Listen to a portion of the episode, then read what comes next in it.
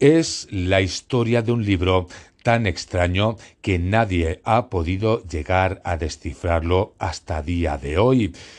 Hipótesis y más hipótesis, teorías, unas que se rechazan, otras que parecen que son verdad y al final también se acaban rechazando y resulta que llegamos al último punto, a la última investigación que parecería pues abrir las puertas para poder traducir este libro. ¿Es realmente la inteligencia artificial la que ha sido capaz de abrir esta puerta para poder llegar a traducir este libro? Pues de eso vamos a hablar ahora.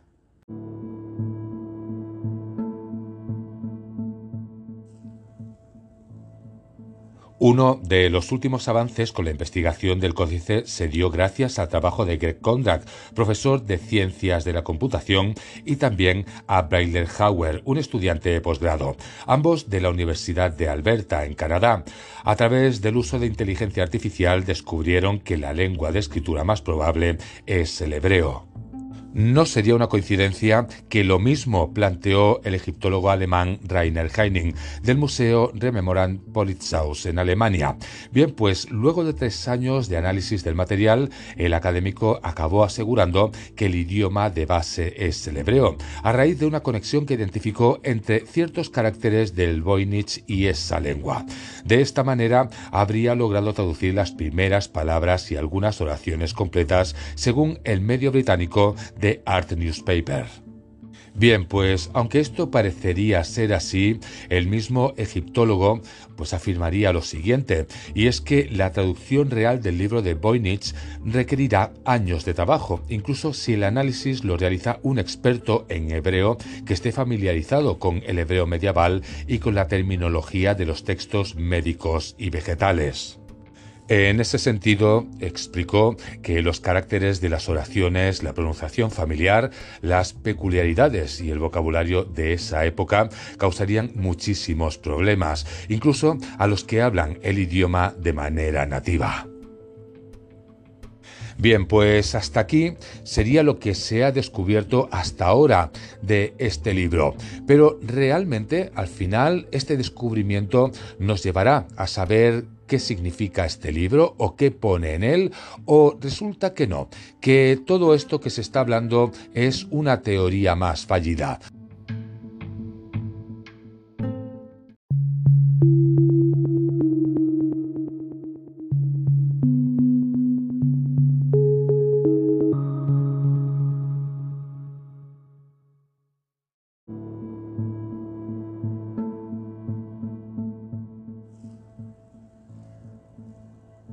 Ante los últimos estudios realizados que darían pie a creer que se puede llegar a traducir este libro, resulta que también estaría involucrada la inteligencia artificial. Pero es cierto, es cierto que al final con esta clase de inteligencia se ha podido llegar a interpretar este libro. Pues resulta que no, que ninguna inteligencia artificial ha descifrado el manuscrito Voynich. Fue una de las noticias más curiosas cuando resulta que una inteligencia artificial comienza a descifrar uno de los libros más misteriosos de la historia. Pero realmente esto no ha sido así. En realidad, si nos fijamos en los detalles de la historia, lo único que ha demostrado esta inteligencia artificial es que frente al manuscrito Voynich está tan perdida como todos los demás. Bien, pues vamos a recapitular un poquito la historia y así sabremos el por qué no es cierto esto que se ha dicho.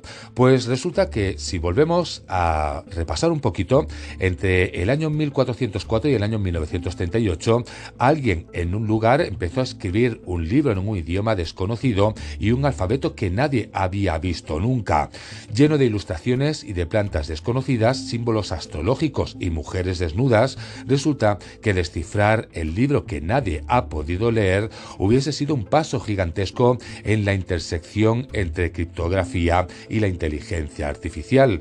Una pena que no haya sido así. Cuando hablamos de esto, desde que se redescubrió el manuscrito en el año 1912, los intentos de descifrarlo han sido continuos. Su popularidad ha hecho que muchos profesionales y muchos aficionados sin conocimientos especializados resulta que se lancen a la caza de una solución. Entre ellos estaría Kondrak y Hauer. Resulta que son los protagonistas que vamos a hablar ahora, porque parece solo un caso más de ellos. Resulta que su tesis se basa en que se puede reconstruir este manuscrito encontrando conexiones con otros textos. Cosas como la frecuencia o la combinación de letras podrían darnos pistas sobre el idioma en el que está escrito. Pues recapitulando, ¿qué sabríamos de este libro? Pues desde los años 60 sabemos que se trata de una lengua natural o de un código relacionado con una lengua natural porque cumple la ley de Zip, una regularidad empírica que solo se da en las lenguas naturales y que describe la frecuencia de aparición de las palabras. Los lenguajes inventados, sobre todo los lenguajes inventados del siglo XV, no cumplían este requisito.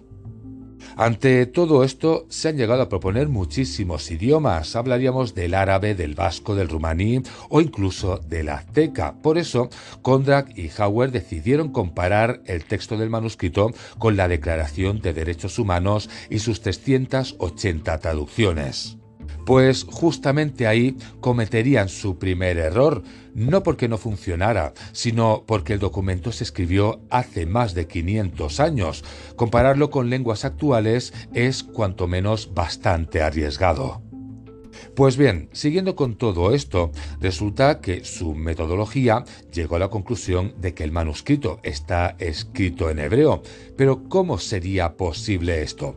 Pues asumiendo que ciertas ideas que desde luego no están justificadas, resulta que llevarían pues a esta conclusión. Vamos a poner un ejemplo. Kondrak y Hauer recogieron una idea que llevaba años dando vueltas entre los boinichólogos. Las palabras son anagramas, es decir, palabras que resultan de la transposición de las letras de las palabras originales. Eso les daba una enorme capacidad de combinación en idiomas como el hebreo antiguo, que no usaba las vocales. Lo interesante de todo esto es que Kondak y Hauer explican que el hebreo es la lengua que más se parece. Hasta un 80% de las palabras del Voynich pueden reordenarse para ser palabras hebreas. El fallo estaría en que no sería el único idioma que se aparece, porque resulta que el malayo, hebreo y malayo son dos idiomas muy diferentes, cuyo único punto de conexión es que el malayo se puede escribir en una versión del alifato árabe. Es una que tampoco tiene vocales. Ante todo esto, y sin lugar a dudas, lo que ha dado más fuerza a la idea es que han sido capaces de traducir la primera línea del libro. Sin embargo, también hay trampa en esto. Resulta que en el mismo trabajo explican cómo tuvieron que cambiar la traducción para que tuviese sentido, dado que los primeros resultados no fueron demasiado coherentes.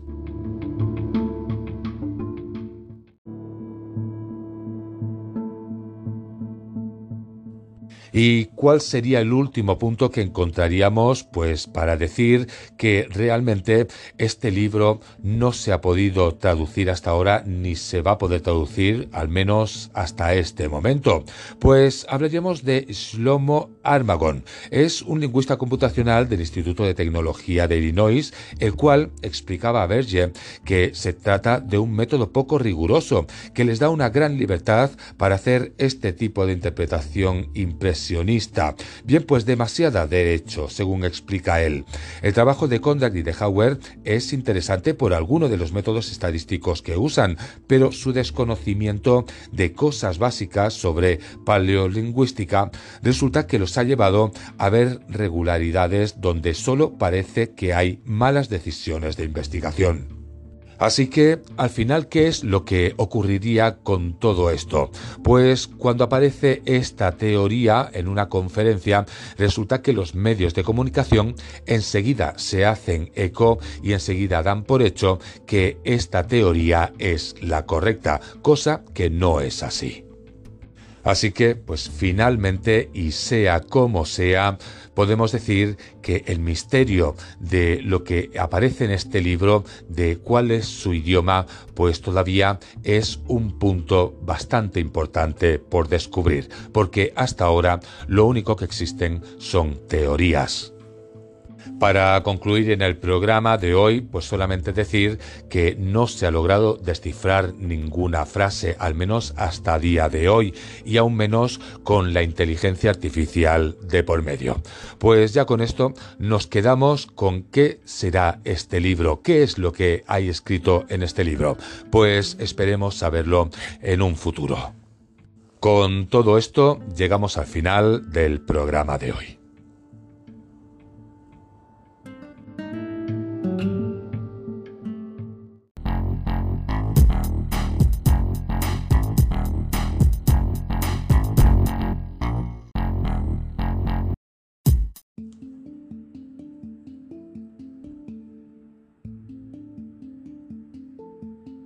Llegamos al trayecto final del programa de hoy de Entre la Luna y Júpiter de OVNIS Mundi.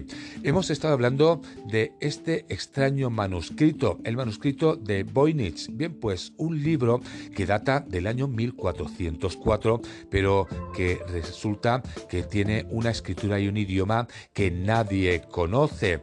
Han habido muchas hipótesis. La última es la que se creía que sería la que daría, pues con la traducción de este libro, cosa que al final pues tampoco ha sido así.